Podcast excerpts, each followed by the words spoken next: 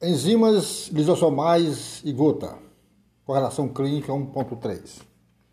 Catabolismo de purinas, compostos heterocíclicos contendo nitrogênios encontrados em ácidos nucleicos, leva à formação de ácido úrico que é secretada na urina.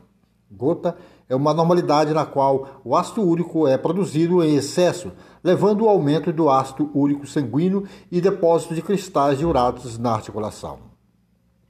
Manifestações clínicas incluem inflamação, dor, inchaço e aumento de temperatura de algumas articulações, particularmente no grande arteio.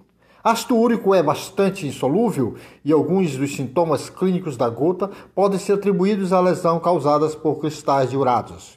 Cristais são fagocitados por células das articulações e se acumulam em vacúolos digestivos intracelulares que contêm enzimas lisosoomais. Cristais causa lesão física dos valcúlos, liberando enzimas lisossomais do citossol. Embora o pH ótimo das enzimas lisossomais seja mais baixo do que o pH do citossol, elas têm algumas atividades hidrolíticas em pH mais alto, causando digestão de componentes celulares, liberação de substâncias das células e autólise. Obrigado.